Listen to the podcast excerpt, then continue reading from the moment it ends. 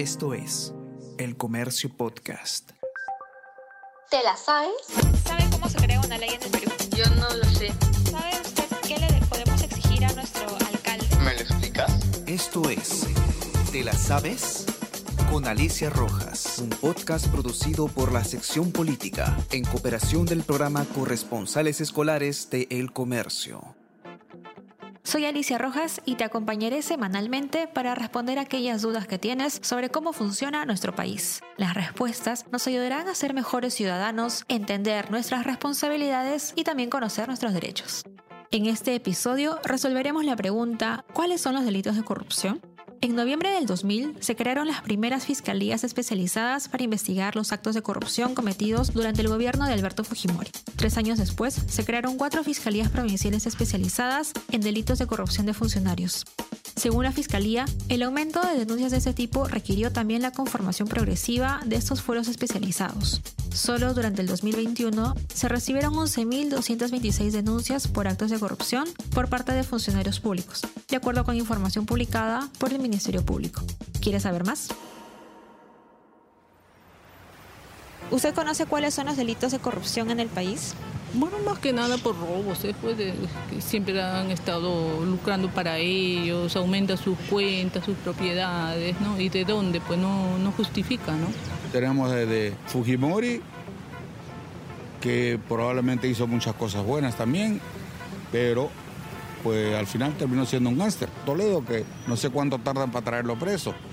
Humala y su mujer, par de ladrones grandes, que están, que no sé por qué están tratando para meterlos presos. Tienes a, a, a Kuczynski preso. ¿Qué es esto? O sea, esto es una vergüenza. Bienvenidos a Te la Sabes. En este episodio nos acompañan Romy Chan, abogada especialista y docente de la PUC, y como co-conductora, la corresponsal escolar de El Comercio, Yomaira Yamit Lao Sánchez, alumna de quinto de secundaria que estudia en el Colegio Agropecuario en la región Pucallpa. Como todos sabemos, la corrupción afecta a la credibilidad de los gobiernos, ¿no? Y genera desprestigio de la clase política en toda la sociedad. Esta causa pobreza, obstaculiza el desarrollo y, por ende, uno tiene que estar bastante informado. ¿Cuáles son los delitos de corrupción más comunes que usted como abogada ha podido identificar en el tramo de su carrera? Eh, bueno, eh, lamentablemente los delitos más comunes se dan en el ámbito del Estado, o sea, en el ámbito de lo que llamamos la administración pública, donde se encuentran los funcionarios públicos, ¿no? ¿Por qué? Porque suele ocurrir que algunas personas, ciudadanos, ¿no? Eh, ofrecen dinero o aceptan el pedido de dinero por parte de funcionarios públicos malintencionados, ¿no? Que exigen algún tipo de ventaja para hacer su trabajo o para hacer algo distinto a lo que deberían hacer conforme con sus funciones, o sea, en su trabajo. Por ejemplo, un pago, la recepción de una coima para no poner una multa cuando me paso una luz roja por parte de la policía. Por ejemplo, el pago de una coima para que me den una licencia municipal cuando no cumplo los requisitos o cumpliendo los requisitos, pero para acelerar el trámite.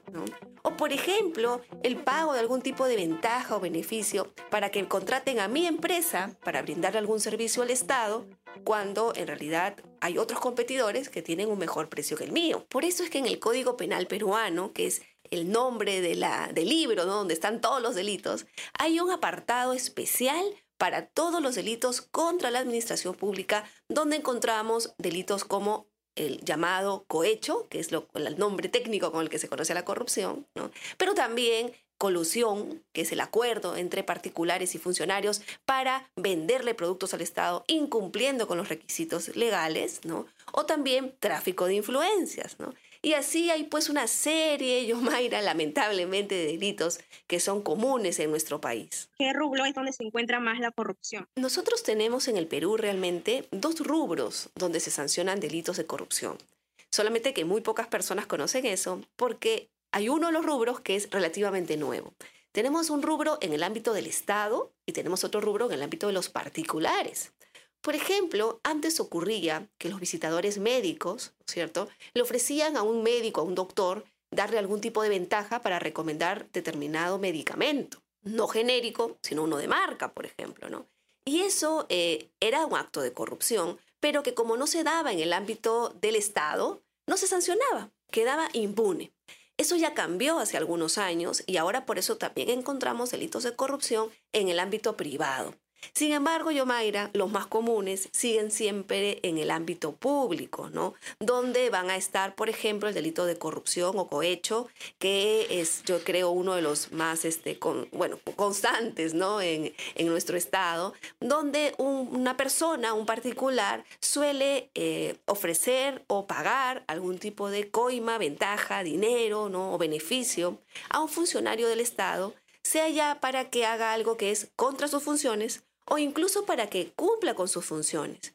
Y esta segunda parte, también algunas personas no la conocen, algunas personas dicen, pero no pasa nada, ¿no? Si me están pagando, pero yo estoy haciendo mi trabajo y no me estoy saliendo de lo que la ley dice, entonces ¿por qué se me va a castigar?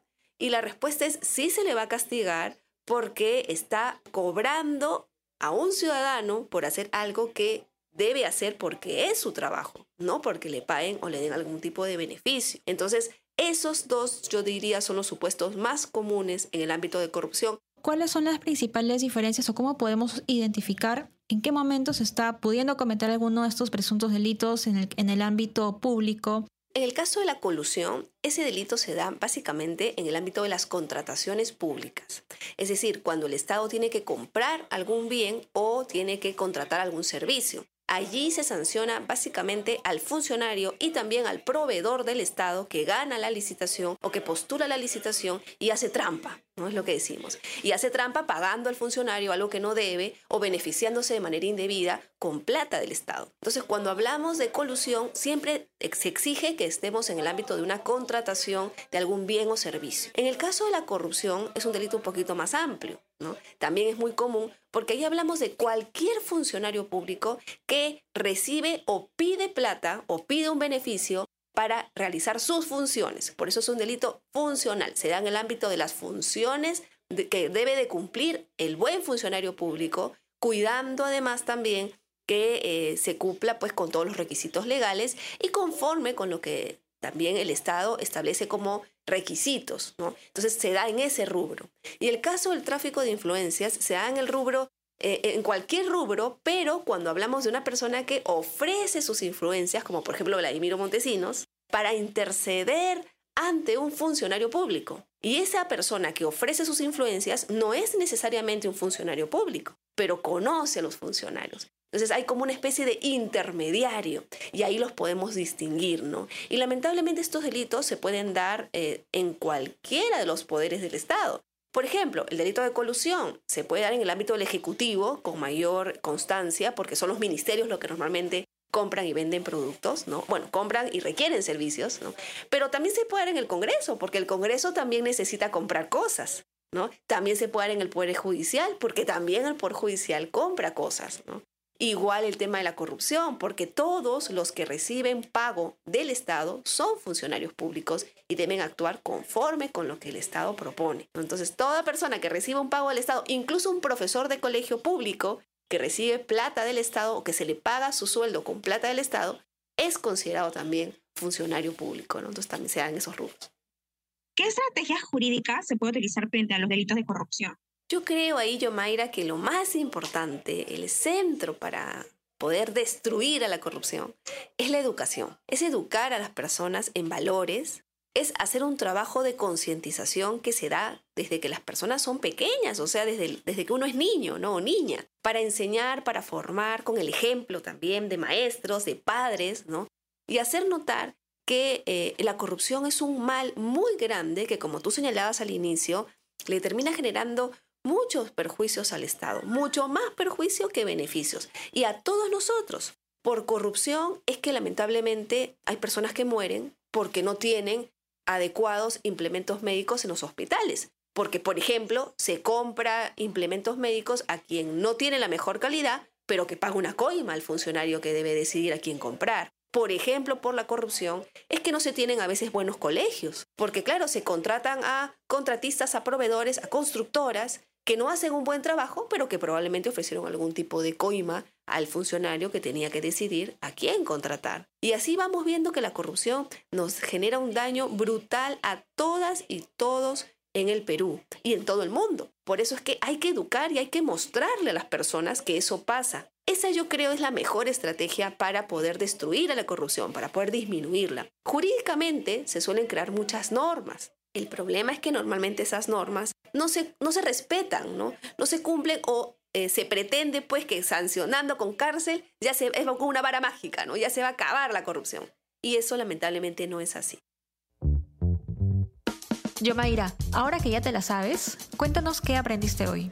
Entonces, la corrupción se puede definir como todo abuso del poder público con el objeto de obtener gratificaciones de índole privado o incluso beneficios políticos. Este problema trae consecuencias sociales, incluso pobreza, pérdida de credibilidad en las instituciones públicas, incremento de la delincuencia, mina de corrupción, de desarrollo y progreso de los pueblos a cometer un acto de corrupción. Los invitamos a seguir las redes sociales del comercio y mantenerse informados en elcomercio.p sobre todas las novedades de la política en nuestro país. Y en el episodio del próximo lunes, ¿por qué la corrupción afecta a las sociedades? Los y las esperamos. ¿Te la sabes? ¿Sabe cómo se crea una ley en el Perú? Yo no lo sé. ¿Sabe usted qué le podemos exigir a nuestro alcalde? Esto es ¿Te la sabes? Con Alicia Rojas.